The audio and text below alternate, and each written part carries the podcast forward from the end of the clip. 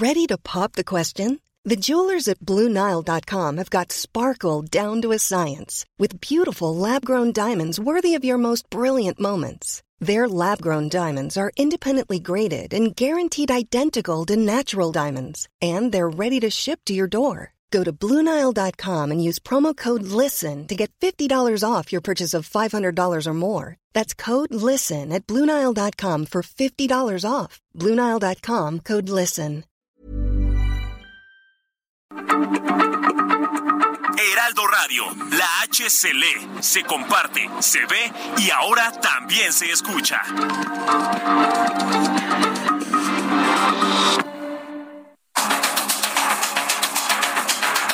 Los expertos se reúnen para debatir, desmenuzar a la noticia y a sus protagonistas. Esta es la mesa de opinión de El Heraldo de México y La Silla Rota. Bajo la conducción de Alfredo González Castro y Jorge Ramos por El Heraldo Radio. Iniciamos.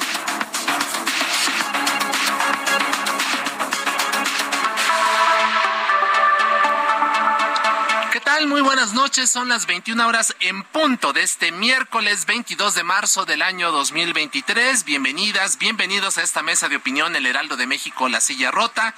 Estamos transmitiendo totalmente en vivo desde nuestras instalaciones en la Ciudad de México a través del 98.5 de su frecuencia modulada a todo el territorio nacional y el sur de Estados Unidos gracias a la cadena nacional de El Heraldo Radio. El Heraldo Radio pues ya tiene redes sociales, así que lo invitamos a ser parte de nuestra comunidad digital. En Twitter nos puede encontrar como arroba heraldo radio-bajo y en Facebook como arroba heraldo radio. A nombre de Alfredo González Castro, titular de este espacio, le saluda esta noche su servidor y amigo Isaías Robles, quien le da la bienvenida también a mi colega Jorge Ramos, director editorial de La Silla Rota. Jorge, ¿qué tal? Bienvenido, muy buenas noches. Isaías, ¿qué tal? Muy buenas noches y buenas noches al auditorio, como, como cada quincena que nos vemos aquí y nos escuchamos en este programa. Y bueno, pues eh, Isaías, eh, fíjate que ha estado un, un, debate muy intenso, ¿no? En, eh, particularmente con Estados Unidos. Uh -huh, sí. hoy Anthony Blinken, eh, durísimo, ¿no? Diciendo que ya, Estado, Estados sí, Unidos. exactamente, que ciertas zonas del país están sin gobierno o más bien gobernadas por el crimen organizado. Es, bajo el crimen organizado. Y, y, fíjate que es algo que ya habían dicho en algunos otros reportes previos desde Estados Unidos, desde el Departamento de Estado, en fin. pero uno de los asuntos que les preocupan a, a los eh, preocupa al gobierno de Estados Unidos es el tema del fentanilo. Eh, hay una cantidad, más de 100 mil eh, personas que han muerto en, Estados Unidos a causa de este, de este del fentanilo. Y, y, bueno es un tema muy muy muy fuerte que pues evidentemente tiene Isaías auditorio en alerta no Estados Unidos pues, ya se ha convertido en un problema de salud pública demasiado grave. En México el consumo ilegal de fentanilo pues también ha ganado terreno eh, eh, aunque de acuerdo con los datos oficiales hay otras drogas no que las que se registran mayor uso en el país. Y bueno pues ante el riesgo para la salud que representa el fentanilo tanto en México como Estados Unidos el presidente Andrés Manuel López Obrador declaró el 15 de marzo que pedirá que se sustituya por otros analgésicos en caso de fines médicos y científicos. Vamos a escuchar cómo lo dijo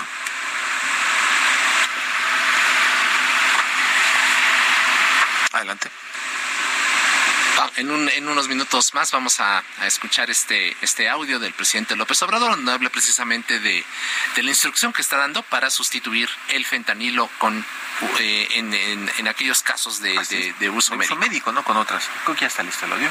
Adelante. Voy a pedir a médicos y científicos mexicanos que analicen la posibilidad de que podamos sustituir el fentanil con fines médicos por otros analgésicos para dejar de usarlo, a ver si es posible.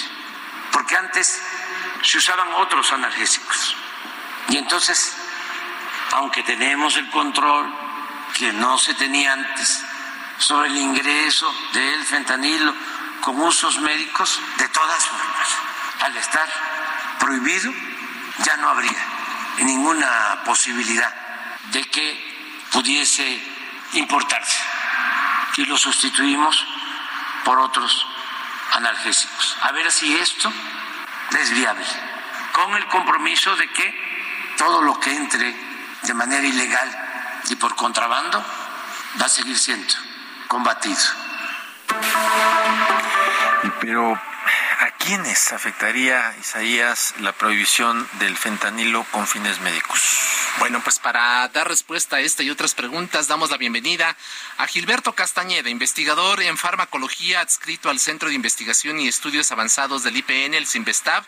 Eh, doctor, ¿qué tal? Doctor Castañeda, bienvenido, muy buenas noches. Buenas noches. Muchas gracias. También a Rafael Álvarez Cordero, doctor en Ciencias Médicas por eh, la UNAM. Doctor Álvarez Cordero, bienvenido, buenas noches. Muy buenas noches, es un gusto estar aquí. Al contrario, gracias. Y también, como siempre, al doctor Francisco Moreno, médico internista e infectólogo del Centro Médico ABC. Doctor Moreno, bienvenido, buenas noches. Buenas noches, un gusto estar con ustedes.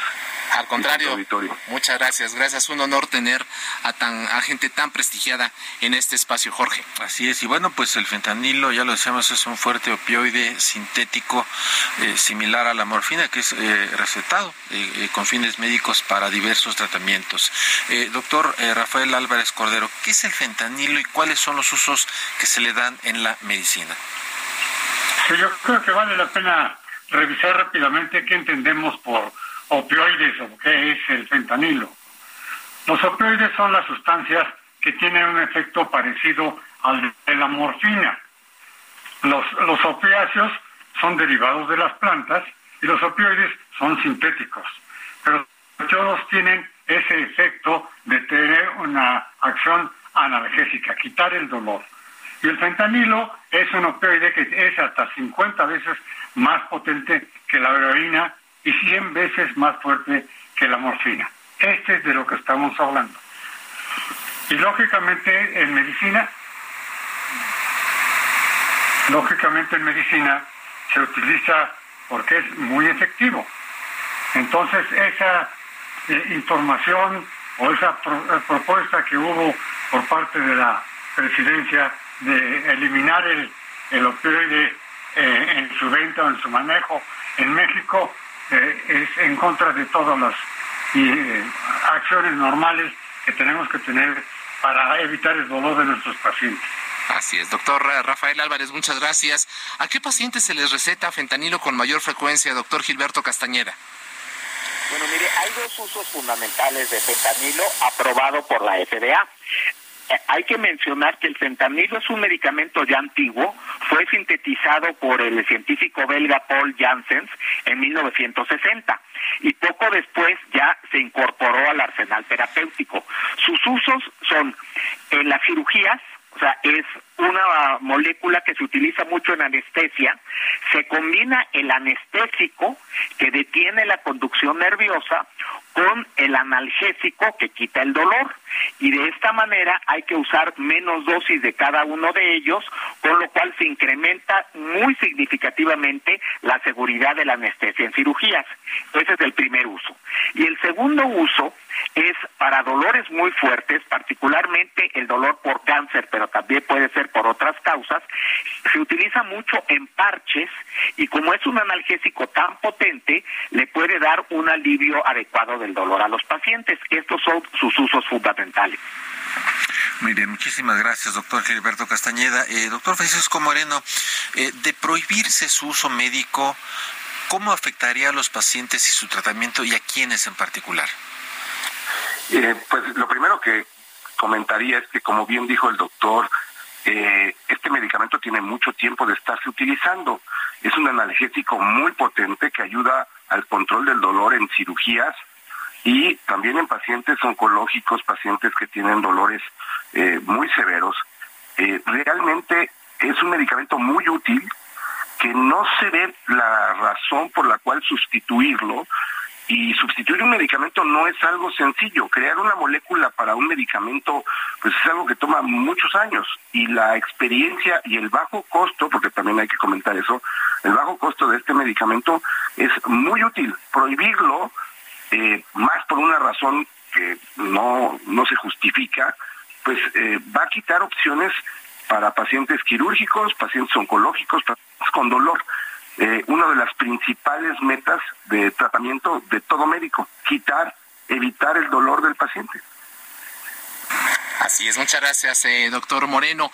El, el, fentanilo que se usa de manera médica está controlado por la autoridad sanitaria, se fiscaliza cada año, solo se puede adquirir con una receta especial y se regula bajo la Ley General de Salud en su capítulo 234, donde se refiere a los estupefacientes de uso medicinal. A nivel internacional, la Junta eh, Internacional de Fiscalización de Estupefacientes lleva el control del uso de opioides para fines médicos en todo el mundo y en 2021 se reportó el uso de menos de 5 kilos en nuestro país.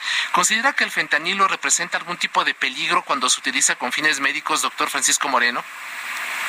Para nada. Es un medicamento que, como comentamos, se ha utilizado desde hace mucho tiempo y el problema del fentanilo eh, en cuanto a la producción como droga, que además no es un fentanilo puro, es un fentanilo que se mezcla con otras drogas, pues es, reciente. Entonces, eh, el quitar el uso médico del fentanilo, a los únicos que va a afectar son a pacientes con dolor y no va a lograr evitar ni va a lograr controlar el tráfico que existe de la forma eh, pues eh, recreativa o la forma de droga que se utiliza con el fentanilo en, el narcotráfico y que desafortunadamente, como comentabas, ha causado tantas muertes eh, pues recientemente, ¿no?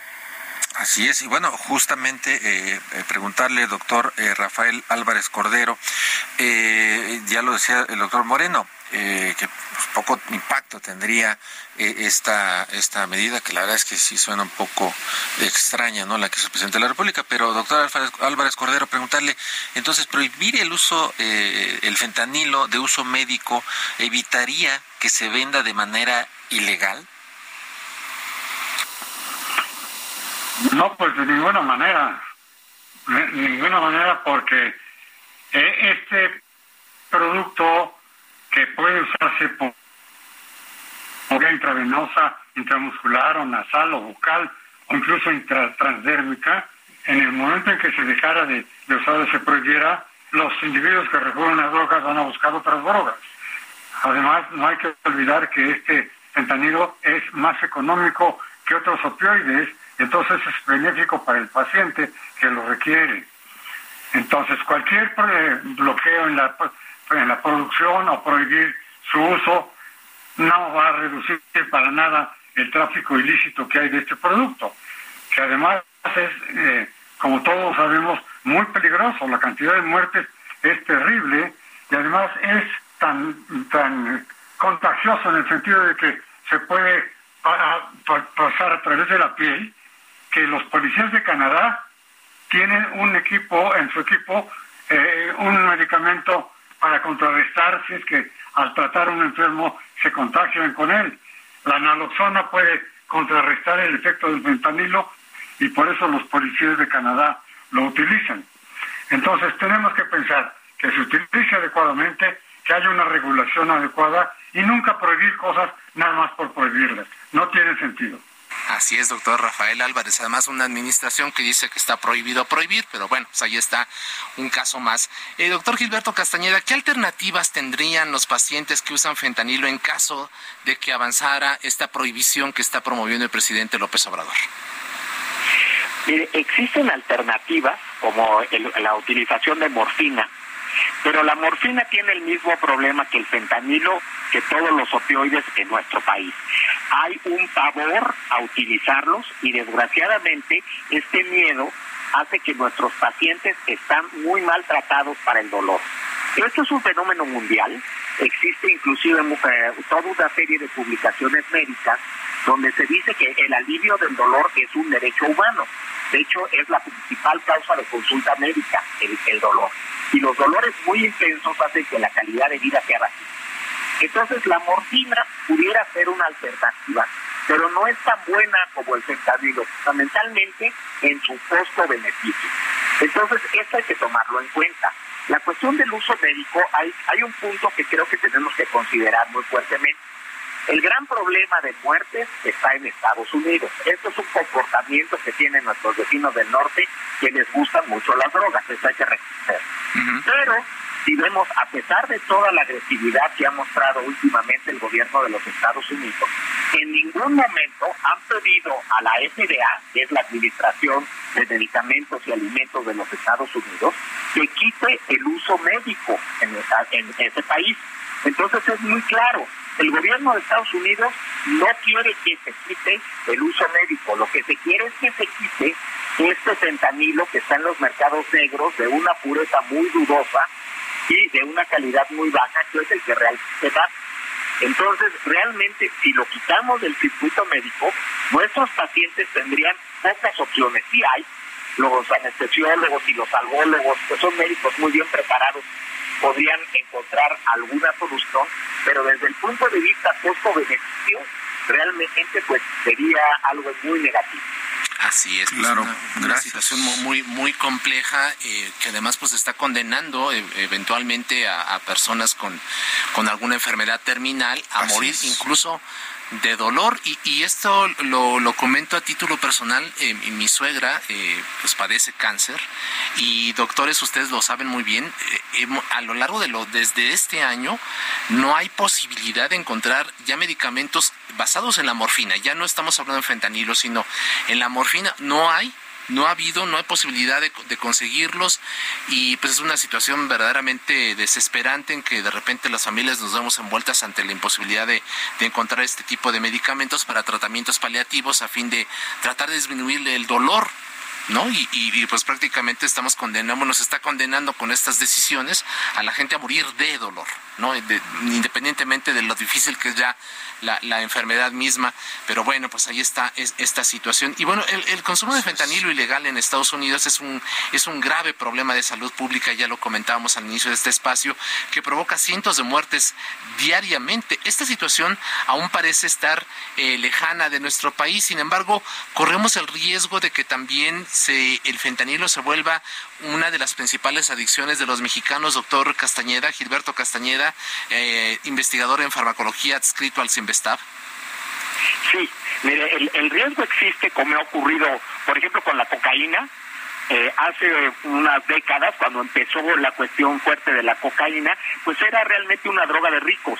Era de artistas, de políticos, de gente que tenía el dinero para comprarla. Y digamos que a nivel popular no representaba un gran problema. Sin embargo, han salido ya nuevas cocaínas, lo que se llama la piedra, el crack, etcétera, que son muy baratas y también se ha abaratado el, el costo de la cocaína. Uno ya puede encontrar lo que se llama la grapa de, cocaína en cualquier sitio en Iztapalapa o en, en, los municipios periféricos del Estado de México sin mayor problema e incluso pues en muchas ciudades del país se puede encontrar porque ya es asequible, ya lo, lo puede comprar. Entonces, ¿qué pasa con el fentanilo? Pues eh, los diferentes cárteles empiezan a ver que hay mercado y entonces empiezan a empujarlo, lo que le llaman en inglés el pusher, se empieza a vender y sí, es una droga adictiva. Todos los opioides tienen un potencial adictivo fuerte. Entonces, ese es el riesgo del mercado negro. Por lo tanto, sí, es algo que se tiene que controlar. Sin embargo, eh, esto del pusher y, y demás no tiene nada que ver con el fentanilo que se vende en las farmacias. Esto no se ve en las calles, es otro tipo de fentanilo. Entonces, más que de prohibir el fentanilo médico o de desarrollar nuevos analgésicos, que eso tomaría, como bien decía el doctor Moreno, alrededor de 15 años, sí, lo, lo que necesitamos es de que la autoridad tome armas, eh, realmente tome cartas más bien en el asunto, para, por un lado, detener el mercado negro y controlar el, tráfico de fentanilo, y por otro lado, sí necesitamos una cuestión de educación, porque, pues, como lo han dicho ya varios especialistas, no tenemos drogadictos, drogadictos felices. Siempre el drogadicto tiene algún problema social por ahí y entonces hay que empezar a atacar estas cosas como se ha hecho con los centros de integración juvenil, con programas que desgraciadamente no han tenido la posibilidad de que harían. Pues ahí está el tema, eh, doctor Gilberto Castañeda, y creo que después de escucharlos a los tres, eh, queda claro que son dos temas distintos, ¿no? Uno, eh, el, uso del, fentanilo con fines médicos, que nos tardaríamos, como decía el doctor Moreno, hasta 15, años, en buscar algunas alternativas distintas, y que, bueno, ni la FDA, bueno, ni Biden se, se le ha ocurrido decirle a la FDA, quítalo, ¿no? Dejen de usarlo con fines médicos y busquen alternativas como aquí se hizo. Y justamente, doctor Francisco Moreno, médico internista e infectólogo del Centro Médico ABC, eh, mi pregunta va en el sentido de eh, cómo entender que, eh, por ejemplo, la directora del CONACIT, eh, Marilena Álvarez Bulla, le tomó la palabra al presidente y dijo, sí, vamos a hacer algo desde el CONACIT para que esto que está proponiendo el presidente de la República, eh, que ya no se use el fentanilo con, usos médicos, que haya alternativas, lo vamos a hacer nosotros. ¿Cómo entenderlo? Y si es aceptable, digamos, o creíble el ofrecimiento, o es posible, ¿no? o es posible este ofrecimiento, si ya nos digo que nos haremos 15 años, doctor.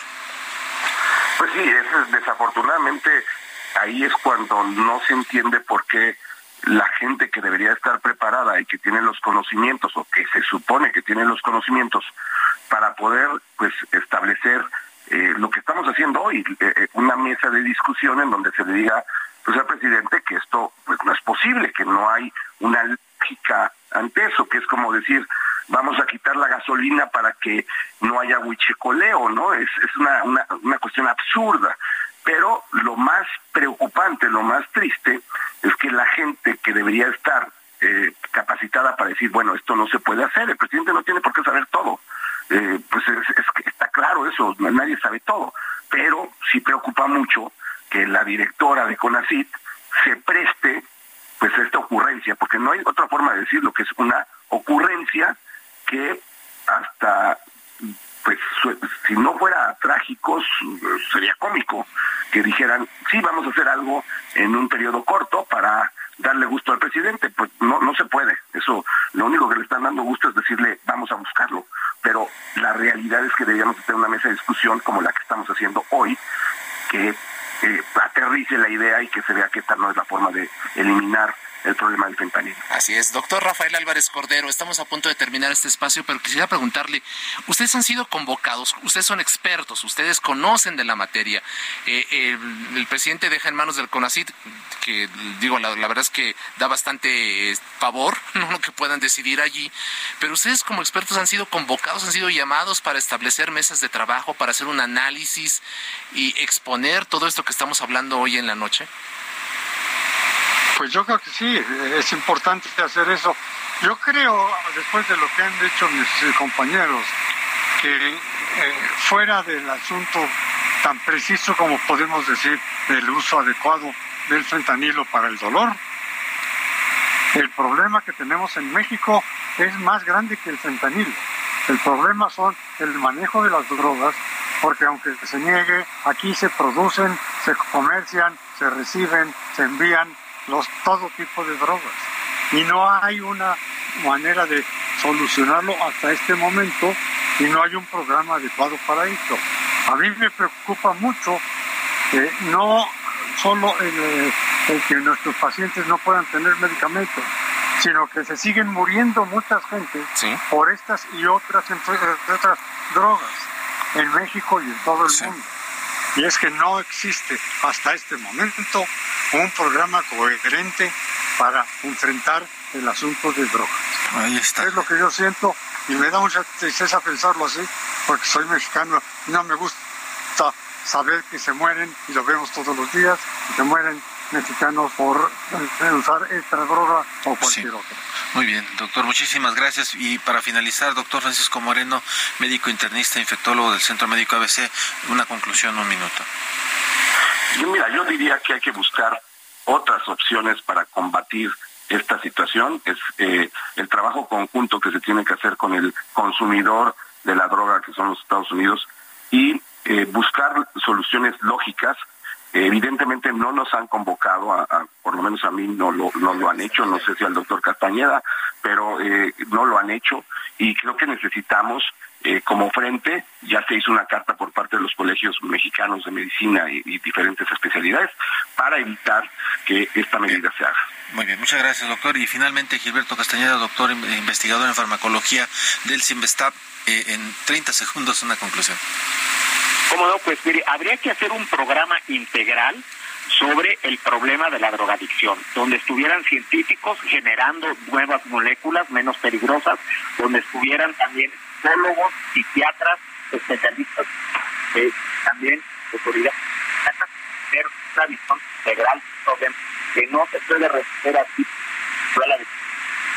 de, lo van a estar Así es, muchas gracias. Bueno, pues gracias al doctor Francisco Moreno, médico internista e infectólogo del Centro Médico ABC, al doctor Rafael Álvarez Cordero, doctor en Ciencias Médicas por la UNAM, y al doctor Gilberto Castañeda, investigador en farmacología adscrito al CIMBESTAP. Gracias por eh, eh, arrojar luz a, esta, a este fenómeno y estaremos en contacto. Muchas gracias por lo pronto a ambos. A los tres, perdón, a los tres. ambos tres. Ambos tres. Gracias. muchas gracias. Hacemos una pequeña pausa, Jorge, volvemos. Volvemos.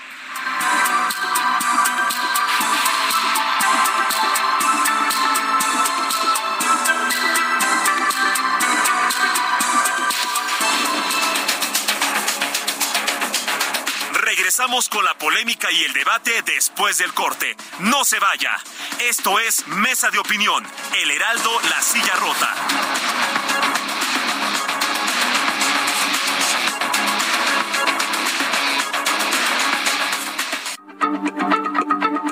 Heraldo Radio, la H se lee, se comparte, se ve y ahora también se escucha.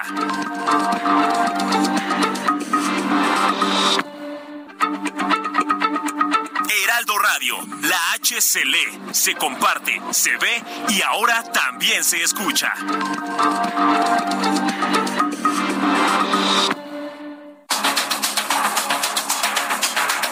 El Heraldo, la silla rota, mesa de opinión. La polémica y el debate continúan.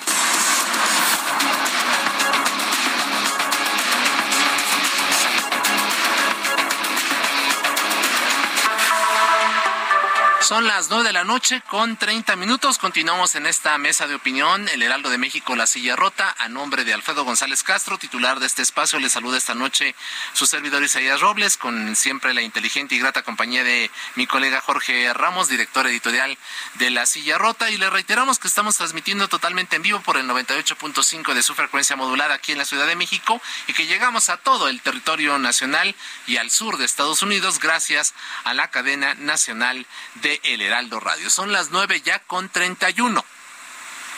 El 12 de diciembre de 2019 estábamos a unos pasos de sufrir los estragos de la pandemia y aquí en esta mesa abordamos por primera vez los dilemas de la inteligencia artificial, donde Javier Juárez Mójica y Eric Huesca nos dijeron que México requiere un plan de prioridades para aprovechar la inteligencia artificial, que antes de pensar para qué puede servir la inteligencia artificial, hay que identificar cuáles son las necesidades como país. Para abordar este tema, Javier Juárez Mójica y Eric Huesca decidieron regresar y dar a conocer una sorpresa. Su libro recién publicado, el cual trata acerca de los avances en el uso de la inteligencia artificial para abordar los problemas de México. Damos la bienvenida a Javier Juárez, presidente del Instituto Federal de Telecomunicaciones, al doctor Eric Huesca, presidente de la Fundación para el Conocimiento y la Cultura Digital, y a Paola Cicero, abogada del ITAM y directora general en el Instituto Federal de Telecomunicaciones. A los tres, la más cordial de las bienvenidas a estos micrófonos.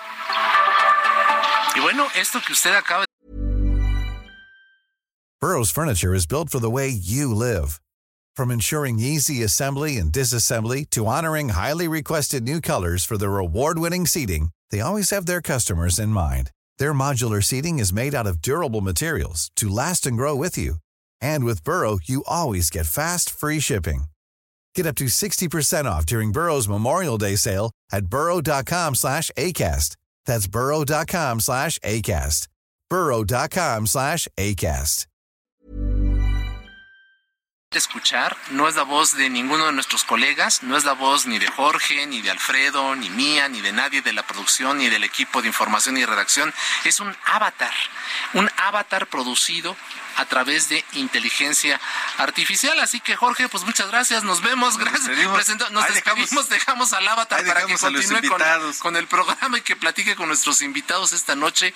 Eh, un tema inquietante, eh, que qué bueno que traes a la mesa, querido Jorge. Mi vecino es un robot, es un, es un libro que precisamente escribieron eh, nuestros invitados. Ya lo escuchamos a través, a través de, de este avatar de inteligencia artificial, Javier Juárez, presidente presidente del Instituto Federal de Telecomunicaciones, a quien hoy convocamos en calidad de autor precisamente de, coautor de este libro, al doctor Eris Huesca, también es presidente de la Fundación para el Conocimiento y la Cultura Digital, FUNCO, y a Paola Cicero, abogada del ITAM, directora general del Instituto Federal de telecomunicaciones. Así que, bueno, pues los dejamos con el avatar. Nos vemos, Jorge, gracias. Ah, no. es cierto, buenas noches, ¿cómo están? Bienvenidos. buenas noches, gracias, ¿cómo están? Bienvenidos, un enorme abrazo. Gracias por, eh, pues, asustarnos.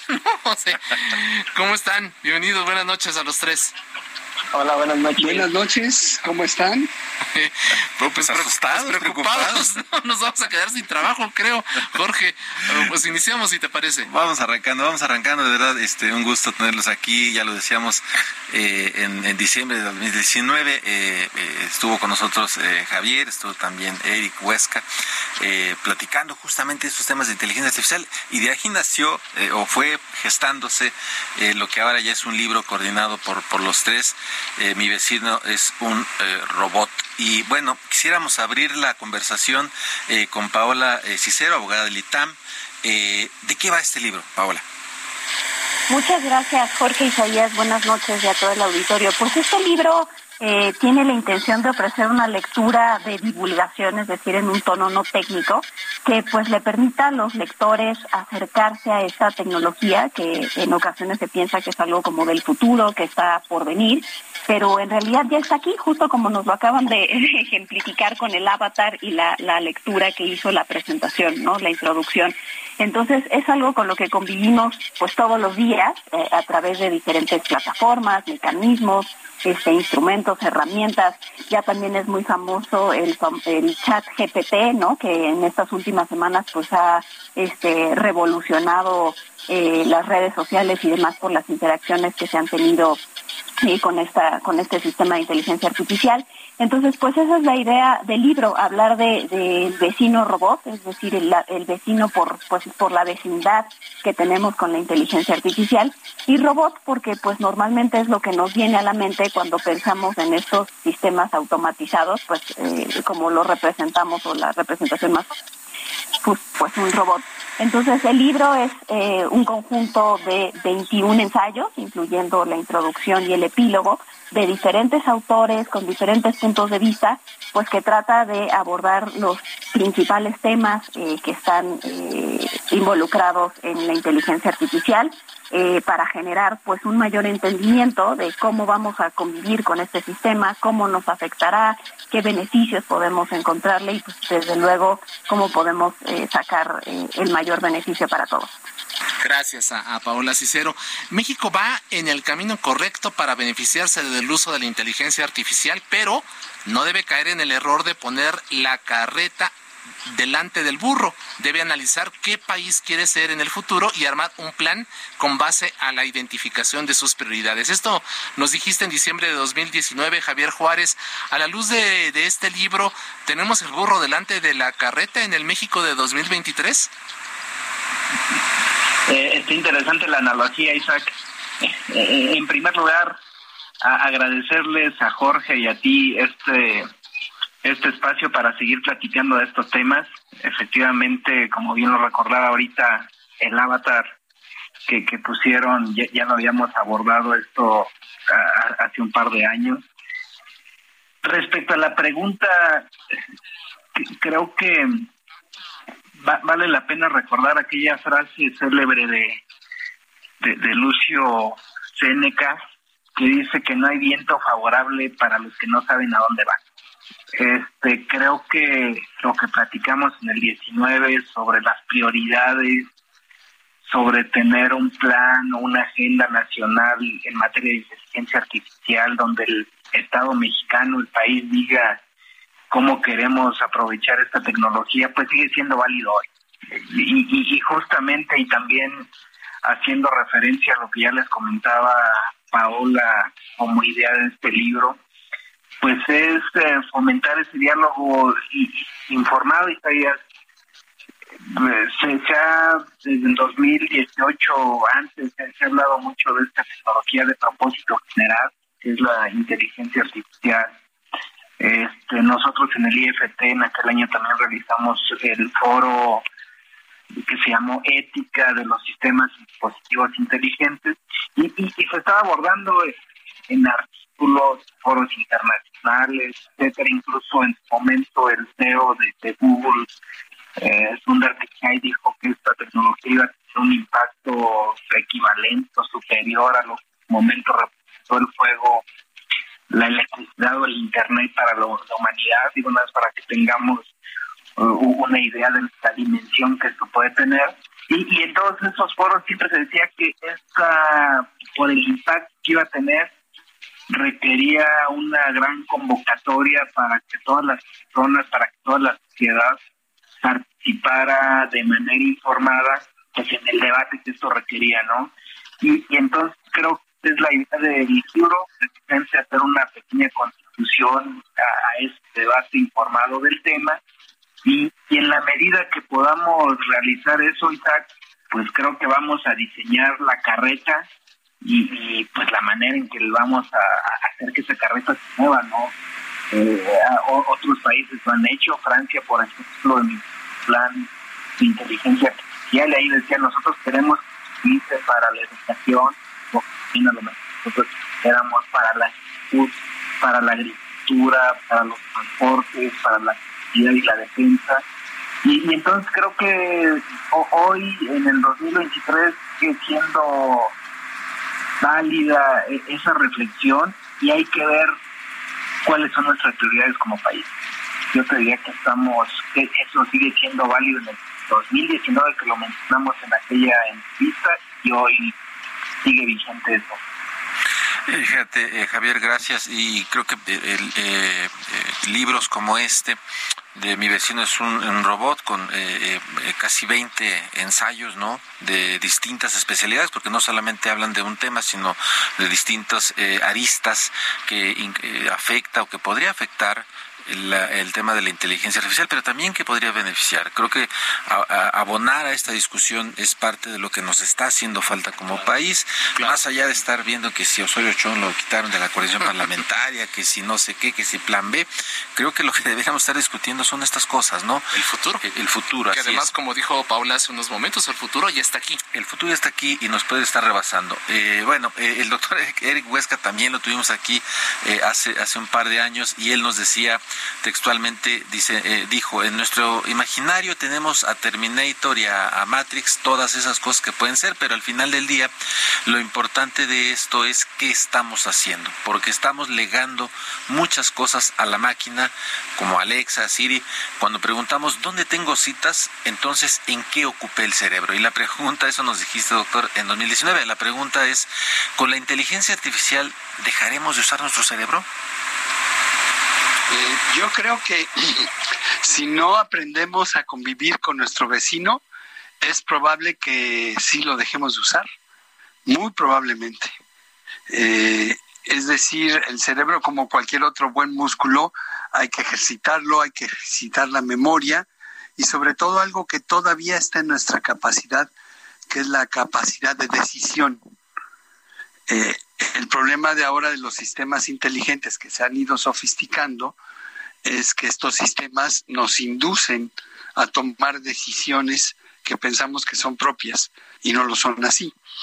Entonces sí es un, un verdadero problema, Jorge y Isaías, los dos eh, al que estamos enfrentando, porque podemos subyugarnos a las decisiones de ciertos, o sea, para no ser, ¿cómo se podría decir?, fatalista, pero sí con mucho cuidado a decisiones de ciertos corporativos que tienen ciertas ideologías y que van a inducir en la población toma de decisiones incluso de gustos, ¿no?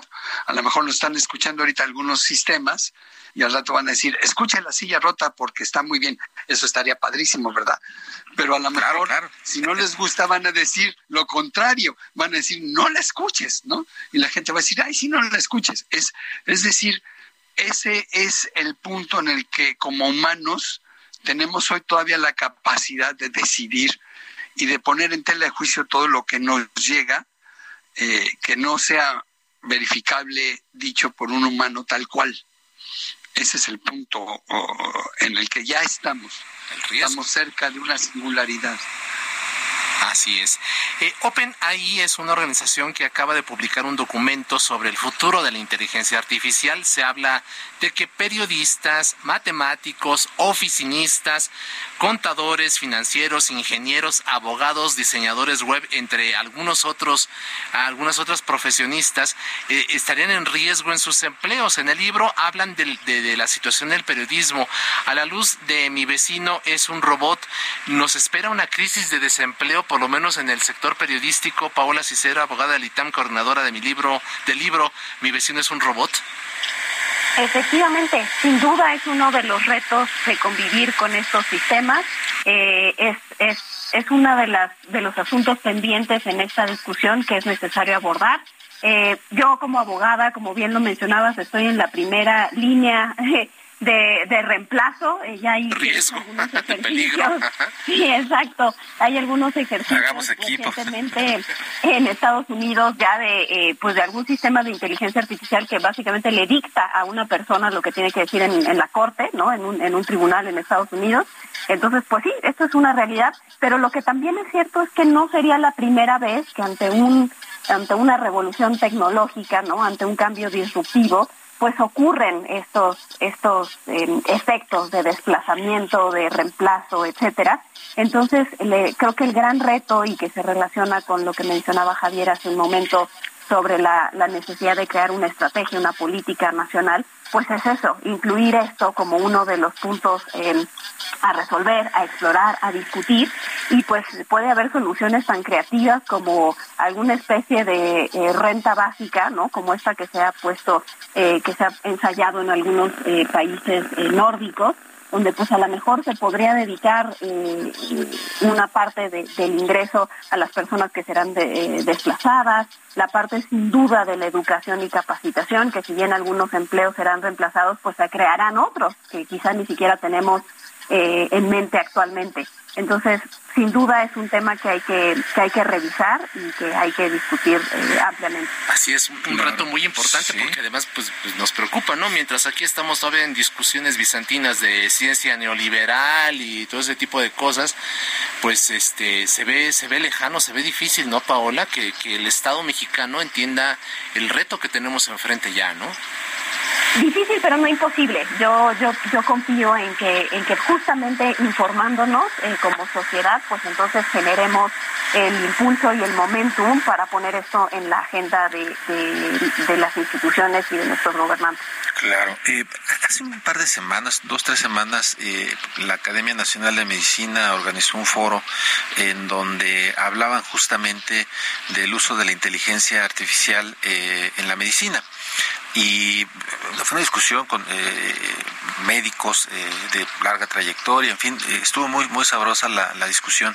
Pero una cosa que me, llamó la atención y, y, ahorita lo traigo a, a colación, Germán Fajardo, que es director de la Facultad de Medicina de la, de la UNAM, allí dijo, dice, a ver, es que dice, lo que debemos entender es que la inteligencia artificial nos tiene que ayudar a los médicos a que hagamos más y mejores cosas y que el tiempo que nos tiene que sobrar, porque ahora nos va a sobrar tiempo, uh -huh. dice es tiempo que debemos dárselo en calidad humana a los, a los pacientes. pacientes. Creo que eh, a mí esa observación que hizo en esa en esa mesa de discusión se me hizo de, lo, de, de muy muy relevante y justamente Javier eh, en ese sentido va, va mi pregunta, porque a mí me da la impresión de que si sabemos utilizar la inteligencia inteligencia artificial, creo yo, pero tú ahorita me desmentirás, creo yo que podremos ser más productivos, es decir, podremos aprovechar mejor el tiempo y incluso eh, hasta tener dos o tres empleos. Eh, ¿Es una barbaridad lo que estoy diciendo, Javier Juárez?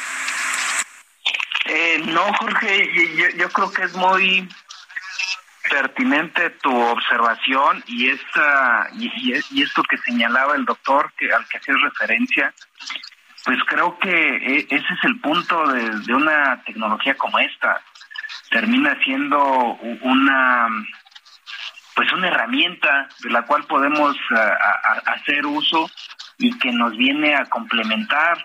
Eh, eh, ha, ha habido tradicionalmente Jorge en esto como que dos corrientes, los que llaman los tecnopesimistas eh, que a lo mejor sí lo ven, como decías hace rato, tipo que es una cuestión de Terminator, de la Matrix y, la manipulación que nos pueden hacer, este que vamos a quedar casi como obsoletos. Y, y está otra corriente en el otro polo que se, se, se conoce como los tecno-optimistas, que ellos creen que a través de estas nuevas, estos nuevos adelantos tecnológicos, pues vamos a tener a crear una como utopía, un mundo feliz donde pues todo se lo podemos delegar a las máquinas y nosotros dedicarnos pues a, otras cuestiones que nos gusten más, ¿no? al final de cuentas, Jorge, creo que todo, y, a lo mejor déjame citar a otra, otro informático estadounidense aquí, Alan Kay, y él lo que dice que la mejor manera de predecir el futuro es inventándolo, o sea, más bien creándolo. Y, ahí creo que vuelve a tomar relevancia la, primera pregunta que, me hicieron es, ¿a dónde queremos guiar esta tecnología? Este, la, la queremos eh, utilizar como una herramienta que nos viene a complementar eh, en el caso de los abogados que mencionaba Paola, tienes ya hoy por hoy sistemas que te pueden analizar contratos de miles de páginas en cuestión de, de segundos o minutos. Pues mejor que te haga un resumen y, tú piensas en otro tipo de argumentos, ¿no? Y, no que dediques el tiempo, horas y horas a estar leyendo esos contratos. O, este mismo ejemplo que tú dices de, los doctores, a lo mejor te pueden hacer diagnósticos este muy precisos a través de imágenes y eso a lo mejor le va a dar, le va a liberar tiempo al doctor pues para tener otro tipo de, relación, de atención a los pacientes, algo, como dices, más, más, humano. De hecho, hay algunos eh, documentos que he leído sobre el tema y empiezan a hablar de derechos de nueva generación y uno que recuerdo ahorita que mencionabas el caso del doctor, eh, lo, lo, llaman algo así como contacto humano significativo relevante, ¿no? Que no en trámite, que claro. médica pues, vaya a estar atendiendo un doctor sin ningún contacto humano. Entonces, eh, en resumen, Jorge, pues creo que depende a dónde queramos guiar esta tecnología. Es. Muchas gracias a, Javier Juárez. Y bueno, ya, ya platicamos un poco con Paula Cicero sobre esto, pero yo quisiera preguntarles, a ver, la verdad, la verdad, doctor Iris Huesca, presidente de la Fundación para el Conocimiento y la Cultura Digital, ¿hay inteligencia en la 4T para aprovechar la inteligencia artificial? O, bueno, va a ser un poco menos rudo para que no se ofendan algunos. ¿Este régimen sabe cómo echar a andar planes de Estado en esta materia? Eh, yo creo que no. la respuesta es no. La respuesta no es solo de este régimen, sino de la mayoría de los gobiernos que están enfrentando esta tecnología de uso general, eh, que seguimos con una visión decimonónica de que hay que trabajar y a lo mejor recordemos algo histórico de la tecnología. La tecnología la hemos inventado como humanidad para liberarnos del trabajo fuerte, que es lo que estuvieron tratando ahorita en las dos preguntas anteriores. Eh, a lo mejor lo que tenemos que hablar es del derecho al ocio que tenemos todos, no, no al derecho al trabajo, el derecho a una renta única universal que tampoco se está planteando en este gobierno ni en muchos otros. Y que la desgracia es que este país tiene una tradición de desarrollo de inteligencia artificial casi desde que llegó la computadora a México. Estoy hablando de hace 65 años. Ha habido grupos que han estado trabajando en las diferentes etapas, desarrollos de la inteligencia artificial, y nunca se le ha hecho caso. Es como esos eh, loquillos que andan por ahí haciendo código raro, ¿no? En algún momento así nos vieron.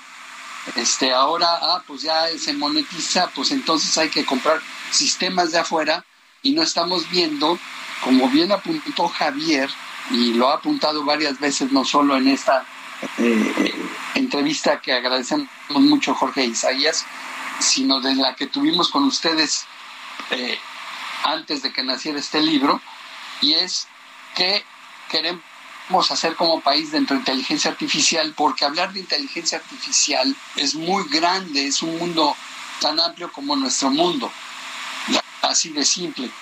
Entonces necesitamos enfocarnos a dónde vamos a dedicar las baterías, a qué, a reconocimiento de, de voz, a inteligencia artificial genérica, alguna específica médica o este pues ahí hablaban de la legal o la del periodismo, que yo creo que los periodistas, por favor, no tengan pavor, porque no van a ser sustituidos. Una cosa es escribir una nota en el estilo de, o, hablar como tú, Jorge, o como tú, Isaías, y otra es la capacidad humana, vuelvo a lo, a lo que dije al inicio de esta entrevista, de poder tener reflexión sobre los hechos y conciencia, esto es bien importante, conciencia de nuestros actos.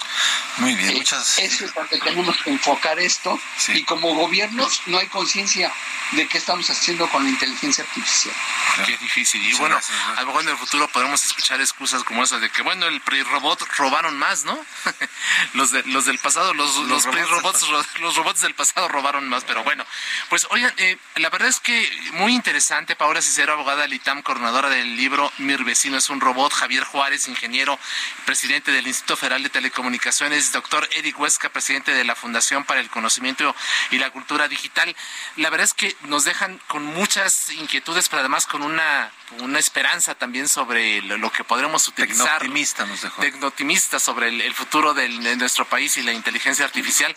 Y pues a mí se me antoja volver a, a entrevistarlos, ojalá que podamos hacerlo dentro de dos años y a ver con qué otra cosa ya podemos sorprender a nuestro público, ¿no? Muchas gracias por lo pronto a los tres. Gracias. Gracias por, por este libro. por la invitación de nueva cuenta. Gracias, gracias, muchas gracias. Y gracias a quienes hicieron posible este esfuerzo. Ángela Arellano en la producción, Ulises Villalpando en los controles técnicos, Gustavo Martínez en la ingeniería. Quédese con Víctor Sánchez Baños en las frecuencias de El Heraldo Radio. Gracias, Jorge. Buenas noches. Descansa. No se les olvide ser felices. Ya les dejamos al avatar.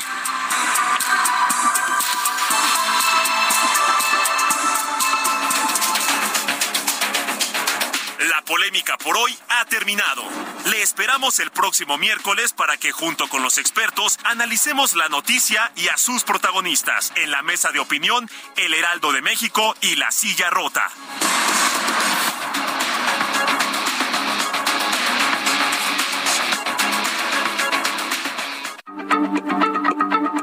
Heraldo Radio, la H se lee, se comparte, se ve y ahora también se escucha.